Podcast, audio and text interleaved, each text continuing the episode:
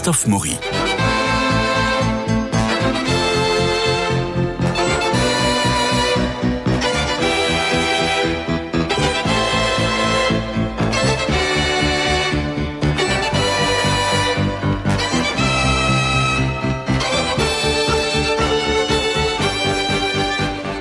Un magnifique exemple d'art brut que Corinne Deville, qui euh, est actuellement au musée d'art et d'histoire de l'hôpital Sainte-Anne. L'art brut, c'est une expression de Jean Dubuffet, partagée avec euh, Jean Paulhan au cours d'un voyage d'études en Suisse dans des établissements psychiatriques. L'art brut, je cite, euh, je cite Dubuffet, nous entendons par là des ouvrages exécutés par des personnes indemnes de culture artistique dans lesquels donc le mimétisme, contrairement à ce qui se passe chez les intellectuels, est peu ou pas de part, de sorte que leurs auteurs y tirent tout sujet, choix des matériaux, mise en œuvre, moyens de transposition, rythme, façon d'écriture, etc., de leur propre fond, et non pas de poncifs de l'art classique ou de l'art à la mode. Nous y assistons à l'opération artistique toute pure, brute, réinventée dans l'entier de toutes ses phases par son auteur, à partir seulement de ses propres impulsions. De l'art, donc, où se manifeste la seule fonction de l'invention, et non celle constante dans l'art culturel du caméléon et du singe. C'est ce qu'écrivait Jean Dubuffet dans L'art brut préféré aux arts culturels. C'était en 1949. Alors le musée d'art et d'histoire de l'hôpital Sainte-Anne conserve une collection unique au monde avec près de 1800 œuvres inscrites à son inventaire. Elle organise deux expositions temporaires chaque année et parmi elles, une rétrospective Corinne Deville. Pierre-Emmanuel Tétinger, bonjour. Bonjour. Nous parlerons peut-être de champagne, puisque c'est la, la, la, grande fabrique de votre nom, mais d'abord d'un regard qui pétille, avec ses couleurs vives et fortes, l'œuvre de Corinne Deville, qui était votre mère. Quel souvenir vous en avez? C'était, avec tout le caractère qu'ont des artistes euh, incroyables, c'était plus une immense artiste totalement méconnu, qui voulait que son œuvre soit brûlée, euh, qui ne vivait que pour sa ponte et pour l'homme qu'elle a aimé, mais c'était une ardennaise. Elle n'était ni française, ni, ni... Elle était ardennaise. Oui. Elle, était... elle avait qu'un seul petit frère ou grand frère, c'était Rimbaud. Elle avait vécu une enfance assez sombre dans les Ardennes. Alors, elle est née en 1930 voilà. à Moncy-Saint-Pierre, petit village bordant la Meuse oui. de... et Charleville. Oui. C'est une enfant euh, joyeuse, mais aussi angoissée. Et puis, il y a la guerre qui survient, qui allume en elle des, des bombes qui n'ont jamais cessé de bruire, n'effaçant aucunement sa conscience de la joie, du rire, de sa fidélité à l'existence, malgré de ténébreux souffrance. Alors de ses parents, Elisabeth Vinière et Jean de Ville, qui sont des artistes. Elle acquit le goût de la liberté et de ses noires Ardennes, la puissance de son inspiration, peut-on lire ici ou là. Et puis, euh, elle les fuit pour toujours, en une seconde, à Chamonix, lorsqu'elle rencontre Jean Tétinger. En une seconde, nous parlons de vos parents, Pierre-Emmanuel Tétinger. Qu'est-ce qui s'est passé? Ben, Elle a eu le coup de foudre pour cet homme qui était un très bel homme, qui, qui était dans les affaires de Champagne, puis qui a fait une très grande carrière politique, politique puisqu'il oui. a été le garde des Sceaux, d'État de Pompidou. Et euh, elle l'a suivi, mais elle n'aimait ni la politique ni les affaires. Elle était plongée dans, un, dans, dans, une ponte personnelle qui l'a accompagnée toute sa vie, euh, euh, avec des grands moments d'angoisse ou de, de, solitude très profonde. Elle, était beaucoup entourée d'animaux plutôt que d'êtres humains. Et ses enfants les aimait énormément, mais d'une façon enfants, qui n'était pas physique. Euh, on n'a jamais eu pratiquement de repas de famille avec elle ou de choses comme ouais. ça. Non, elle était, elle était dans son œuvre. Euh, qu'elle ne voulait ni vendre ni donner, qu'elle a même, même, voulu brûler, que nous avons sauvé quand elle, quand elle, elle a souvent été demandée dans des musées euh, en Suisse ou ailleurs, mais elle ne voulait pas, euh, elle n'a pas, elle a pas fait cette ponte pour pour que elle l'a fait pour pour elle ça sortait comme euh, ça avait un, un, caractère un peu un peu monstrueux d'ailleurs mais c'était une femme extrêmement cultivée très belle, très belle passionnée par les faits divers, ouais. par les petites choses de la vie. Son univers, c'était euh, Simenon, euh, euh, c'était Maupassant, c'était aussi François de Lazareff, les faits divers, mmh, les mmh. choses simples de la vie. D'ailleurs, elle n'a jamais fait de politique, elle s'intéressait elle aimait pas Reims. Papa était député maire de Reims, mais elle, elle était ardennaise. Et, et mon père lui disait, mais Corinne, pourquoi tu n'aimes pas Reims? C'est pourtant la plus grande ville des Ardennes, parce que beaucoup d'Ardennais vivent à Reims. Alors ça la rendait folle. Elle était une femme des Ardennes profondes. Euh, très solitaire, parce oui, que très votre, solitaire. Père, votre père voyage beaucoup. Non, non, elle était très solitaire, très, ouais. sol, très solitaire dans sa chambre, dans son lit dans son œuvre, dans ses souffrances, dans ses angoisses très profondes. Mais par contre, dans son œuvre était très certaine. Elle n'a jamais euh, retouché une de ses œuvres, faite euh, d'un incroyable talent, de, des enluminures qu'il faut voir de très près. Euh, c'est une œuvre qui fait rêver, qui fait beaucoup de bien. Toutes les femmes et les hommes qui vont la voir, elle a d'abord été exposée longtemps dans le musée de l'Ardenne, puis dans la maison de Rimbaud, puis ensuite au Palais du Taux à Reims, qui est un monument national. et euh, tous les commentaires que nous avons sur cette œuvre assez, cette ponte assez prodigieuse, c'est une œuvre qui qui fait du bien, qui fait du bien. Très colorée, très colorée, euh, très instinctive. Alors art brut, art naïf, mais en même temps avec une femme qui avait un, très immensément cultivé, euh, d'un très, d'un très grand, d'un excellent jugement. Elle a très mais on sent qu'il n'y a aucune empreinte dans son, dans, dans, dans, son œuvre. C'est vraiment un coup de pinceau très original. Très original. Elle, se, elle, ne, elle ne se, elle ne s'appuie pas ni sur le douanier Rousseau, ni sur, euh, ni sur Picasso, rien. non, elle est, elle est vraiment. Elle, détestait l'œuvre de ses parents déjà, euh, qui ont fait l'un et l'autre une très belle œuvre. Elle, elle, elle, ne voulait voir très peu de choses. Simplement, elle envoyait ses enfants au musée. Elle disait aller voir les. Elle m'avait envoyé voir une grande exposition d'art brut dans le Grand Palais quand j'avais 12-13 ans, mais elle, elle, ne, elle ne voulait pas se polluer les yeux, elle était dans son univers, dans sa ponte, ça sortait comme une ponte, c'était très certain, très sûr, très, très abouti tout de suite, elle n'arrachait rien, elle ne, se montrait jamais en train de travailler, elle a fait des sculptures formidables aussi avec des locomotives, elle a voyagé toute sa vie sans, en prenant ni jamais un train, ni jamais un avion, ni rien. Elle était... Euh, c'était dans sa tête de solitaire, voilà. Mais une femme... Euh, détonnante. Alors, elle n'a jamais été, elle n'allait pas dans les cocktails ni rien. Elle était une énigme dans notre famille Tétinger, mais faisant autorité pour tous. Il ne mm. voyait jamais Corinne qui était enfermée dans son monde, mais c'était une très très grande personne. Elle avait juste conseillé mon père sur un sujet important. Euh, quand mon père était garde des Sceaux, il a présenté le premier projet de loi de l'avortement. Et euh, quelques mois avant que celui que Simone Veil passe, d'ailleurs Simone Veil lui rend hommage quand elle commence son discours. Et là, elle a dit à mon père, il faut s'occuper de ces femmes euh, qui souffrent, qui sont... Elle était très sensible à la misère. Un jour, je me rappelle, il y avait eu un événement, une femme avait jeté ses enfants par la fenêtre. Ma mère avait lu ça dans François, et elle avait pris mon père le soir en disant, Jean, tu t'occupes de cette femme nuit et jour, tu ne la laisses pas tomber. Ça, c'est un souvenir qui m'avait marqué. Elle avait le, elle était extrêmement profonde, euh, euh, puissante, avec un caractère comme les grands artistes. Il y a toujours un côté un peu monstrueux, mais un monstre très positif. Et euh, elle, écrivait parfaitement bien. Elle avait un goût très sûr. Ses appartements, c'était un œil parfait, presque. J'ai envie de dire. Ce qui est étonnant, c'est cet imaginaire. Ah Je pense notamment à cette toile Saint-Christophe, naturellement, qui m'a marqué, où on voit un marin sénégalais qui porte Saint-Christophe sur une planète comme, la, comme mm. le petit prince, hein, sur, mm. sa, euh, sur sa planète. Donc on a un atlas mm. renversé.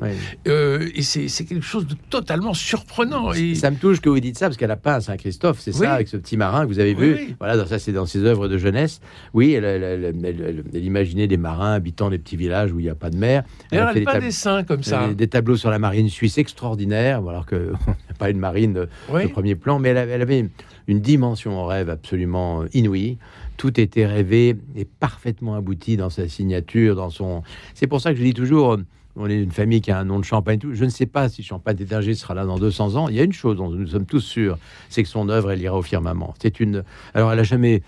C'est un corpus qu'on n'a pas. Pour nous, il n'est pas question de désunir ça. C'est une œuvre qui est faite pour être, pour faire du bien, pour apporter de, de, la, des bonnes vibrations. des bonnes vibrations. Et, et, toutes les personnes qui vont voir cette œuvre, qu'il faut voir de près, parce qu'il y a énormément de références. Dans le milieu, il y a des faits de culture, on mélange l'âme allemande avec, euh, avec le Coran, avec, il y, a des, il y a des, on retrouve des petites précisions partout incroyables. Il faut voir ça de très près. Et, euh, et c'est très extraordinaire. Alors, il y a des bestioles. Il y a des bestioles. Ah, c'est un bestiaire. un ah bestiaire. Oui, oui. Des, des, des, monstres, des, euh, animaux imaginaires. Euh, des poulpes. Des poulpes, des, chiens quand même. Hein, euh, des chiens qui ont, qui ont accompagné toute sa vie. C'est un peu sa signature. Elle, croyait beaucoup au, langage des animaux. elle lisait les, les, livres de Conrad Lorenz avec passion. Et je vais vous raconter une histoire très émouvante lorsque nous allions la voir à la fin dans une maison où, où le, fait de cette maison, c'est que beaucoup de gens avaient perdu la mémoire je demandais à l'infirmière que fait ma mère? A-t-elle une amie ou un ami? Elle dit oui, oui, votre mère ne, vit qu'avec une seule personne. Ah bon je, alors On me dit oui, cette personne est allemande. Cette allemande ne parle pas un mot de français et ma mère ne parlait pas un mot d'allemand. Et elles parlaient toute la journée ensemble. Comme des comme de, de- de- de petits animaux. Elles, se- elles ne se quittaient pas. Elles se, Mm. elles se tenaient. Elles, étaient l'une à côté de l'autre. L'une parlait allemand, l'autre français. Elle a terminé sa vie avec cette allemande et ça lui allait bien parce qu'elle elle croyait au langage. euh, vous voyez. Oui, euh, universel. universel. et elle était heureuse qu'avec cette allemande et cette allemande n'était heureuse qu'avec cette ardennaise. Alors, il y a, y y une quête de, il y a une quête de l'universalité dans ces, dans ces couleurs qui sont alors des contrastes incroyables. On a des bleus, des jaunes, oui, des oui. rouges, euh, qui ne cherchent absolument pas l'harmonie et qui ne s'entrechoquent jamais. Jamais. C'est ça qui est étonnant dans cette œuvre. Ah, c'est une, euh, c'est une ponte parfaite. Elle avait un œil, une intuition. Alors, elle peignait avec de tout, hein, du, du vernis à ongles, de, euh, de l'argent. Elle mettait de l'or, elle mettait euh, tous les, toute la. Mais c'est toujours très très abouti. Et euh, d'ailleurs, je lui ai demandé un jour, mais vous avez beaucoup, c'est un bestiaire, beaucoup d'animaux. C'est un, on a le sentiment que tout ça sort de son li- liquide amniotique. Oui. hein. Mais elle m'a dit, je lui ai dit, qu'est-ce que vous auriez aimé faire d'autre? Elle m'a dit, un jour, j'aurais aimé peut-être peindre des œufs. Alors, euh, mais voilà, Ouais, des, des voilà, œufs. des ça- œufs. des Alors. Euh, dans la famille, un certain nombre Ouais. de propriétés, Ouais. et alors elle va décorer ses maisons. Alors, elle, Alors c'est extraordinaire. elle ça. décorait ses maisons euh, formidablement. Euh, Mon père lui avait dit, euh, quand il avait repris le crayon, le martinez, j'aimerais bien que tu... Elle dit, non, elle disait, je ne peux pas faire quelque chose pour de l'argent ou quoi que ce soit. C'était pour ce monde intérieur. Vous savez, j'ai toujours pensé que les plus grands cuisiniers du monde, c'était des femmes, mais qui cuisinent par amour Mhm. euh, à la maison. Oui. Euh, Il n'y a pas d'esprit euh, mercantile, d'ailleurs, c'est pas un mauvais esprit, mais et ma mère peignait non pas pour exposer, pour vendre, non, pas du tout. C'était une ponte intérieure.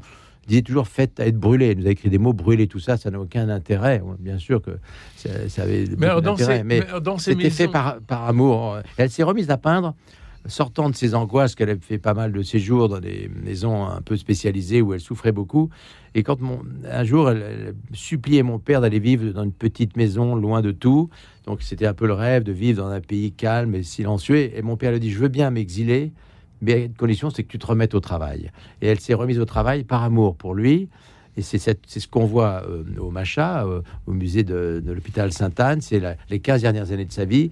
Et le jour où notre père est mort, elle n'a plus jamais retouché un, un, crayon ni rien. Plus jamais. Et puis elle, s'en est partie mourir elle-même, tranquillement. Et ça a duré combien de temps Euh, entre, entre, le, entre, la, entre le décès de votre père et, et ça a et- duré 7 ou 8 ans où Ouais. elle s'est. Elle avait promis sûrement à mon père qu'elle continuerait de vivre. Moi, je pensais qu'elle allait quitter la vie une heure après. Non, elle, a, elle aimait la vie, sûrement. Euh, Sa mère, artiste peintre, était morte à 102 ans. Euh, elle, a, elle a- elle a rempli son contrat, probablement vis-à-vis de lui. euh, et puis, mais sans euh, peindre plus. plus jamais touché rien. Elle, s'est arrêtée le jour même où il est mort. Incroyable. Mais c'était une femme d'une immense dimension. On s'en est jamais remis. Les cinq enfants, on était un peu apeurés devant elle parce qu'elle était. Je, je vais vous donner un exemple. Elle avait des idées. À Noël, on n'avait pas de cadeaux. Euh, elle, disait. euh, Ça, c'est une bonne idée. Elle pas de cadeaux. Alors euh, bon, euh, et de temps en temps, elle en mettait un pour un des cinq enfants.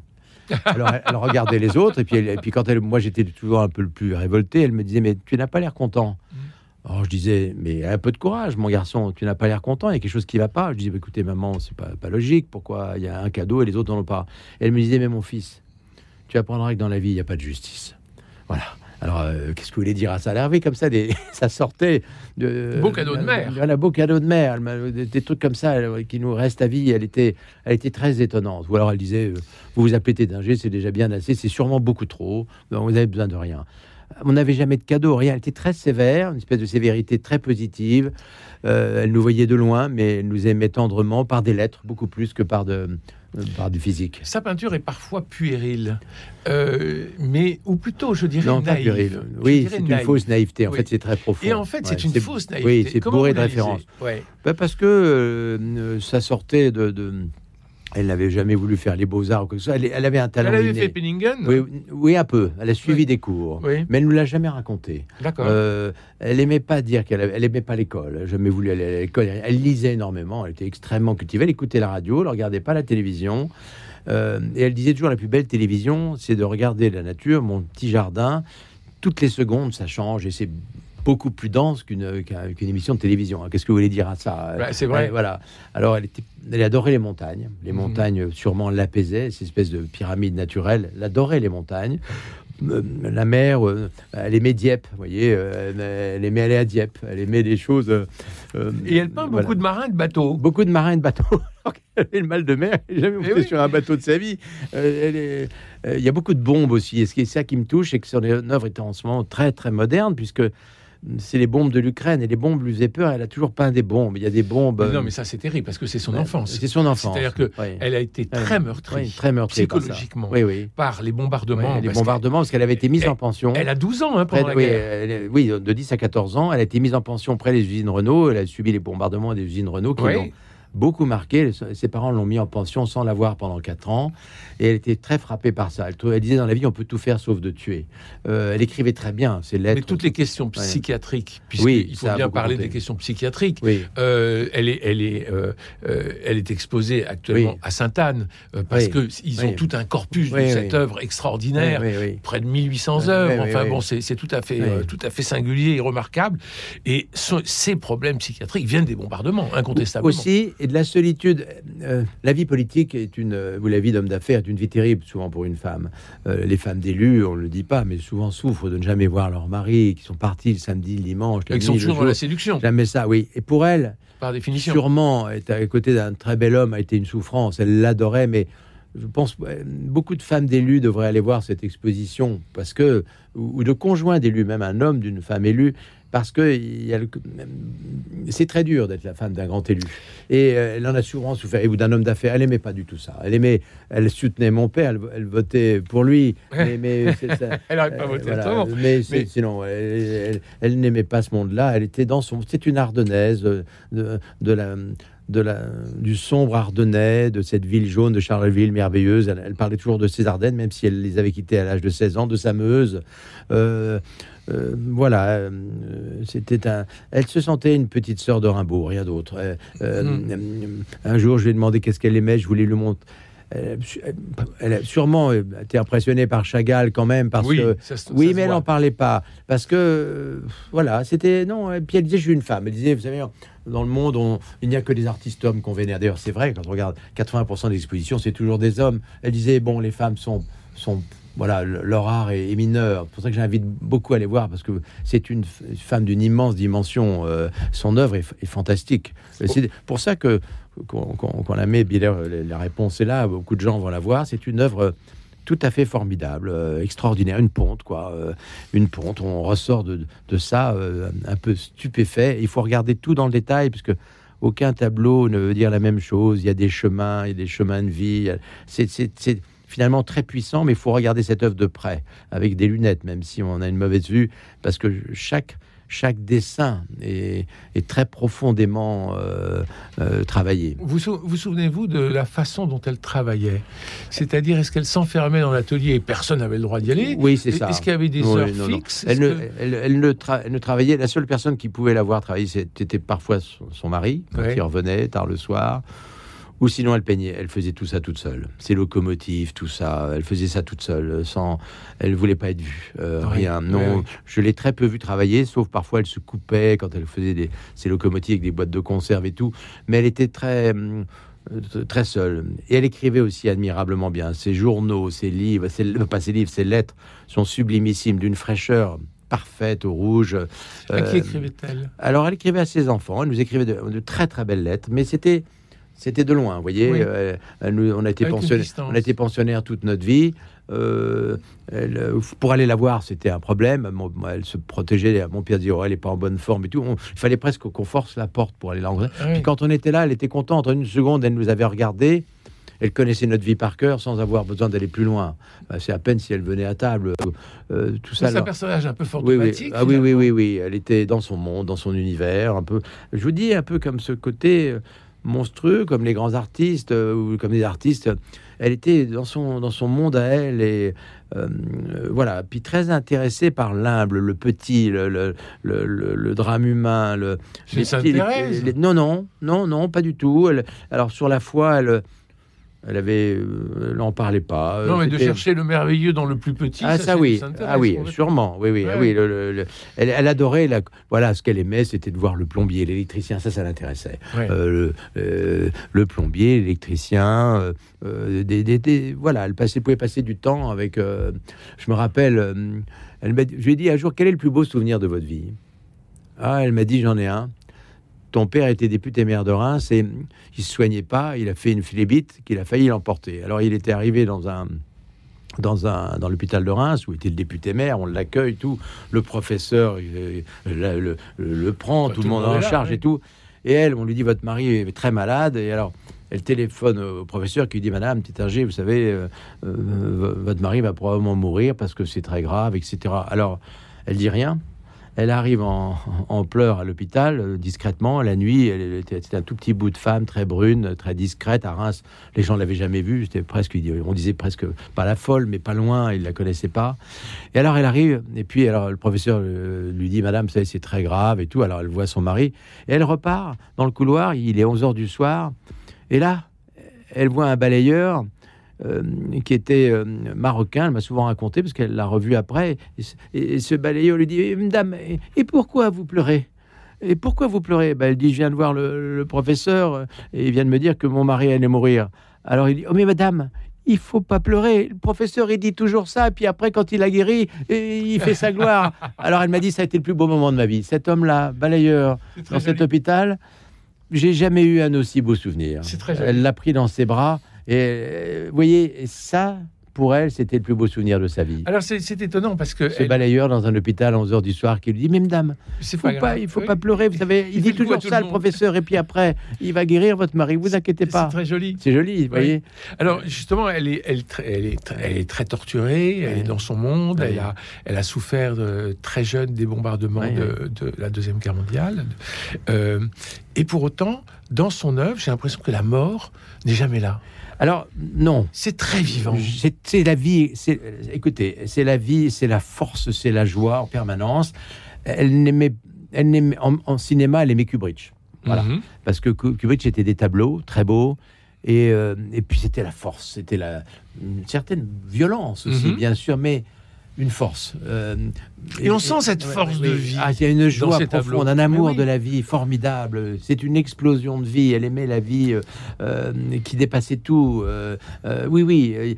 C'est la Ces mort. monstres- ces la mort est- monstres- ces monstres, Ces monstres marins ces monstres marins, oui. sont, sont étonnants. On a l'impression qu'on peut les apprivoiser. Exactement, on peut les apprivoiser. C'est tout à fait bien vu. Ouais. Elle, elle aimait la vie. Euh, elle me dit, mais moi j'ai toujours aimé la vie, moi je suis une ardennaise. Elle, elle, elle- elle buvait, ce qu'elle aimait, c'était les patates et la flotte. Elle disait, moi ça me suffit, de l'eau. Et de la- Alors, elle était très étonnante, elle mangeait rien. Ouais. Elle a un peu remangé après la mort de son mari. Figurez-vous, vous avez deviné ce qu'elle mangeait pendant des années. Notre mère, on arrivait à la maison, ne mangeait que du strepsil avec des glaçons. Parce qu'elle aimait la couleur rouge. Elle achetait du strepsil rouge et on la nourrissait de strepsil Ah oui. qu'on lui mettait dans des glaçons. C'était sa seule nourriture. Ça a duré des années. Puis après, c'était de la mimolette. Oui. Euh, mais elle était très, très étonnante. Euh, elle s'est remise à manger un peu lorsque papa est mort. Mais avant, elle était... euh, non, euh, elle était dans son monde à elle, euh, voilà, couchée très souvent, euh, très bien habillée, s'habillait très bien le matin. Je pense que ça devait être l'objet de, presque d'un contrat avec mon père, de toujours parfaitement un goût très sûr, très à elle. Puis après, elle était, elle, elle travaillait ou elle était dans ses songes, elle fumait beaucoup, sans avaler la fumée, mais les- les- la fumée l'accompagnait presque jusqu'au bout de sa vie. Et elle était dans son monde, recevant.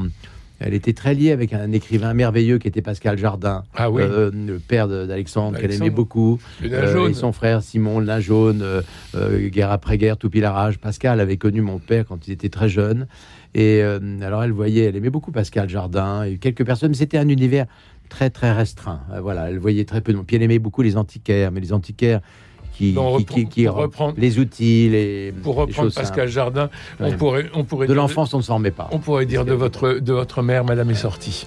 Voilà. Alors, Allons au musée d'art et d'histoire de l'hôpital Sainte-Anne. C'est 1 rue Cabanis dans le 14e. C'est jusqu'au 23 mars. Il ne faut pas rater cette exposition de Corinne Deville euh, qui euh, vraiment euh, respire la, la, joie de vivre, la force et avec cette espèce d'art brut qui fait que c'est couleur du monde. C'est original, c'est fort et c'est vraiment bouleversant. Merci infiniment Pierre-Emmanuel Tétinger d'être venu nous parler de votre mère parce que le, le témoignage est forcément extrêmement vivant et chaleureux. Il me reste à remercier Cédric Coba pour la réalisation, Philippe Malpeuch pour les génériques, François Dieudonné pour l'organisation des studios, Paul-Marie Picard pour la diffusion sur les réseaux sociaux. Demain, c'est mardi, je recevrai Nathalie Reims et il sera question de chansons françaises. Bonne journée, prenez soin de vous, je vous embrasse.